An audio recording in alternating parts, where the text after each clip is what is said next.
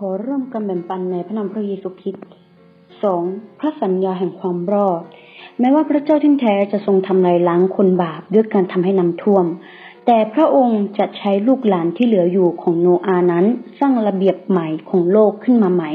เพื่อให้ทุกสิ่งสามารถถวายเกียรติแด่พระเจ้า และเป็นคุณต่อมนุษยชาติ แต่พวกเขาเหล่านั้นยังคงไม่ทำตามพระประสงค์ของพระเจ้า และได้ไปสร้างเมืองขึ้นสำหรับตัวเอง และได้สร้างหอคอยให้ยอดถึงเทียมฟ้า เพื่อให้พวกเขานั้นทำชื่อเสียงไว้จนในที่สุดพอพระเจ้าได้เห็นสิ่งเหล่านั้น พระเจ้าจึงทำให้ภาษาของพวกเขานั้นวุ่นวายกันไป และทำให้กระจัดกระจายไปทั่วทั้งแผ่นดินโลกในที่สุด ในปฐมกาลบทที่สิบเอ็ดข้อที่หนึ่งถึงสิบ หนึ่ง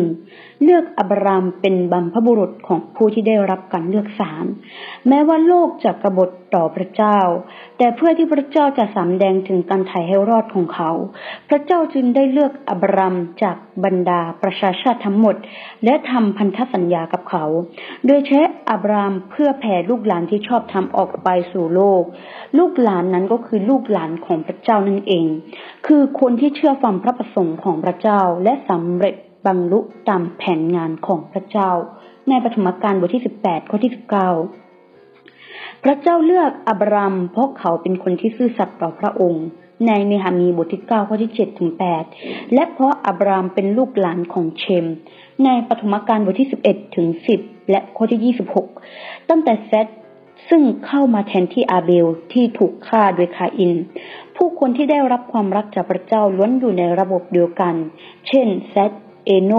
โนอาเชม มีกล่าวไว้ในพระคัมภีร์ว่า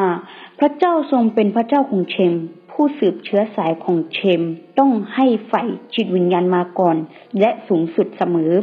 ดังนั้นบรรพบุรุษของผู้ที่ได้รับการเลือกสารจึงจะต้องมาจากลูกหลานของเชมนั่นเอง ในปฐมกาลบทที่เก้าข้อที่ยี่สิบหก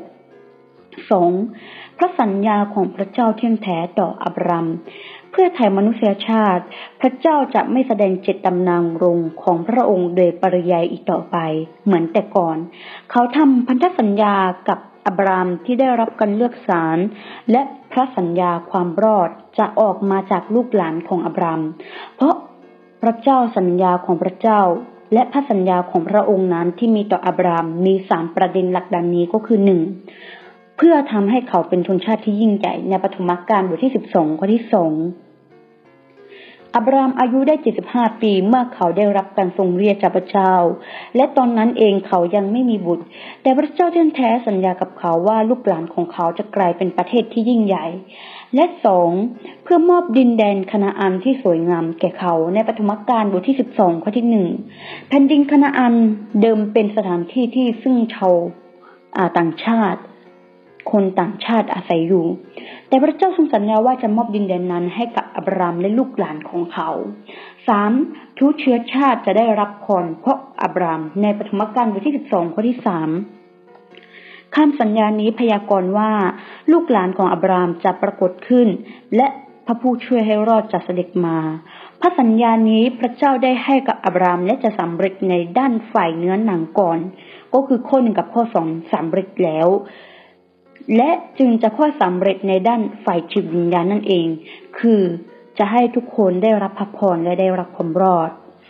แต่ความสำเร็จของเนื้อนันนั้นเป็นเพียงแค่เงาของด้านจิตวิญญาณ เป็นเพียงแค่ภาคหลังฉากหลังเท่านั้น เพราะพระเจ้ามุ่งเน้นที่ส่วนหลังคือ การที่ให้ทุกคนทุกชนชาติได้รับพระพรพระอับรามคือเมื่อสำเร็จในด้านจิตวิญญาณเท่านั้น พระวชนะของพระเจ้าจึงจะไม่ฝืนเปล่านั่นเอง ฉะนั้นวันนี้ดิฉันขอแบ่งปันพระชนะของพระเจ้าถึงเท่านี้ ขอขึ้นสง่าราศีแด่องค์พระผู้เป็นเจ้าผู้อยู่บนฟ้าสวรรค์ และขอให้พระคุณสันติสุขจงดำรงอยู่กับธรรมิกชนทุกคน อาเมน